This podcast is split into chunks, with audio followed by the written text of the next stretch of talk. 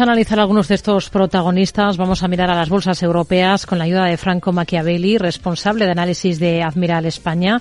Márquez, ¿qué tal? Eh, Franco, muy buenas tardes.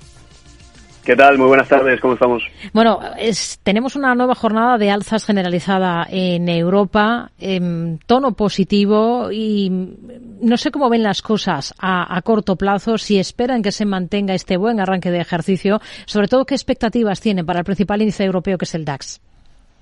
Bueno, en el DAX, concretamente, si lo observamos ligeramente a nivel técnico, podríamos llegar a decir, ese rebote que tuvo en el 13.700 era clave para determinar que el precio, digamos, pudiese continuar teniendo impulsos al alza, lo que significaba, pues evidentemente, que si perdía este nivel, pues esas cotas de resistencia en 14.600 se harían notar, ¿no? Es decir, podríamos decir en resumen, buen apoyo en 13.700 y ahora el desafío que enfrenta, digamos, de cara a principios de año, pues es justamente esa cota de los 14.600. Eso es determinante realmente para eh, ver mayores subidas y mayores impulsos que vayan justamente de la mano con lo que con lo que estamos eh, viendo ahora. Ojo también en este sentido porque claro, estamos viendo subidas verticales pero no todo se mantiene vertical durante mucho tiempo. Es decir, hablamos de forma estructural. Subidas de forma estructural, pues evidentemente será clave que rompa ese 14.600. Pero bueno, de momento, de momento tono positivo. Hmm.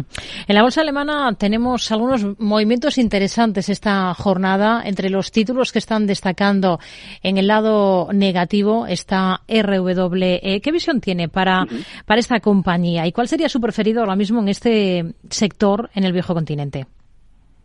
Bueno, a ver, si tenemos en cuenta esas últimas noticias que conocíamos un poco en diciembre, esa noticia referente a la multa que le impuso la, la CNMC en este caso por un valor de un poquito más de tres millones y medio, no recuerdo exactamente la cifra, tres con seis creo que era, pues eh, recordemos que todo esto venía por ese incumplimiento a la hora de comunicar esos, eh, digamos, esos ajustes o esas modificaciones en lo que era o en lo referente a esos programas de aprovisionamiento y consumo. Por lo tanto, esta noticia, digamos, eh, ha sido una de las negativas porque paralelamente veníamos eh, viendo cómo analistas de Barclays, por ejemplo, llevaban a cabo un upgrade en la compañía, es decir, como lado opuesto en ese sentido del análisis, y ratificaban su recomendación de compra eh, manteniendo ese precio objetivo en torno a los 54 eh, euros por acción. JP Morgan también ratificaba en ese sentido ese, ese upgrade y en este caso precio objetivo 59 es el que le otorgaba, pues en este caso JP Morgan, ¿no? Si nos vamos un poco a lo que sería la parte técnica, bueno, vemos que todavía está bastante lejos de esa cota de máximos históricos,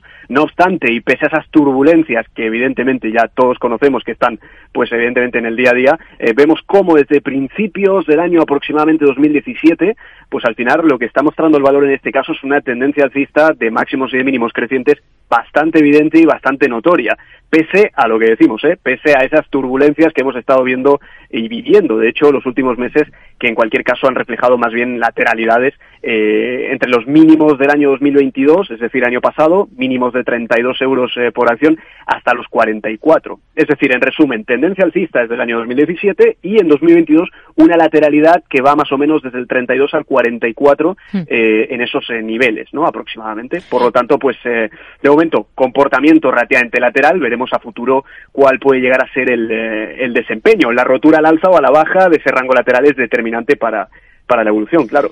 Si nos eh, centramos en lo que sería, me habías preguntado, creo, Rocío, por un eh, valor eh, preferido, en este caso, ¿no? Mm. Exacto. Bueno, en este caso, al menos desde Admirals, vemos un poquito más, eh, si hablamos en, de este tipo de sectores, nos estaríamos yendo un poco más a, Estados Unidos, ¿no? probablemente viendo cómo está actuando como supplier de cara a Occidente en materia energética y concretamente a Europa, evidentemente, ¿no? Ya veíamos como el año pasado, pues había compañías que habían elevado mucho los márgenes, teníamos MRO, que es Marathon Oil, teníamos Occidental Petroleum, ambas con muy buenos márgenes, muy buen incremento en ingresos y en, en beneficios por acción.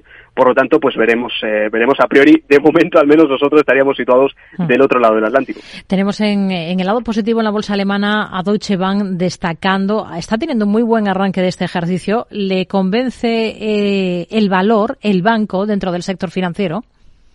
Bueno, últimamente, como, como bien has dicho, pues esto hay que, hay que tenerlo en cuenta y sí que es verdad que últimamente los bancos europeos, concretamente, habían tenido probablemente menos éxito o menos protagonismo, mejor dicho, ¿no? Si, si lo comparamos con los rivales en, eh, en Estados Unidos, los motivos son obvios. Al otro lado de, del Atlántico, en este sentido, veíamos como crecimiento económico más rápido, al mismo tiempo tipos sistemáticamente más altos, ¿no?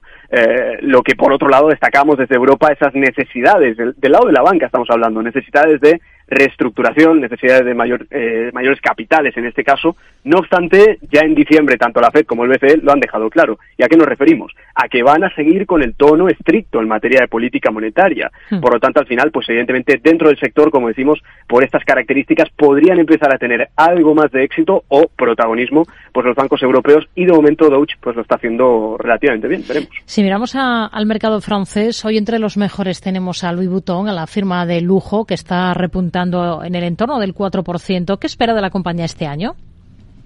Bueno, es un dato muy importante el que acabas eh, de señalar, Rocío, porque si bien es cierto que en términos generales se espera una moderación en la demanda de este tipo de productos, no obstante, recientemente sí que es cierto que conocíamos esa recomendación de algunos bancos también y sobre todo creo que lo más importante, ¿no? Es la liberación de China tras sus políticas de COVID-0, sabiendo evidentemente que la cuota o en la cuota de mercado de estas marcas de lujo, pues China ocupa una parte bastante importante y ese poder de fijación de precios que también tienen paralelamente este tipo de compañías, pues son factores que, pues evidentemente pueden contribuir a que los márgenes del holding, en este caso de lujo, pues salgan, eh, salgan favorecidos, además de esa reducción considerable del PER que hemos estado viendo. Estamos hablando que actualmente eh, el holding tiene un PER de 21-22 y es el registro más bajo de la historia. Esto más o menos representa pues una caída de más del 70% si comparamos hmm. el PER medio histórico que ha tenido. Así que bueno, bastante bien. En la última sesión teníamos datos de Wizz Air, hoy de Ryanair. Ambas han superado los vuelos pre-COVID y están impulsando un poco la recuperación del sector. Dentro de las aerolíneas europeas, ¿qué ven con mejores ojos ustedes ahora?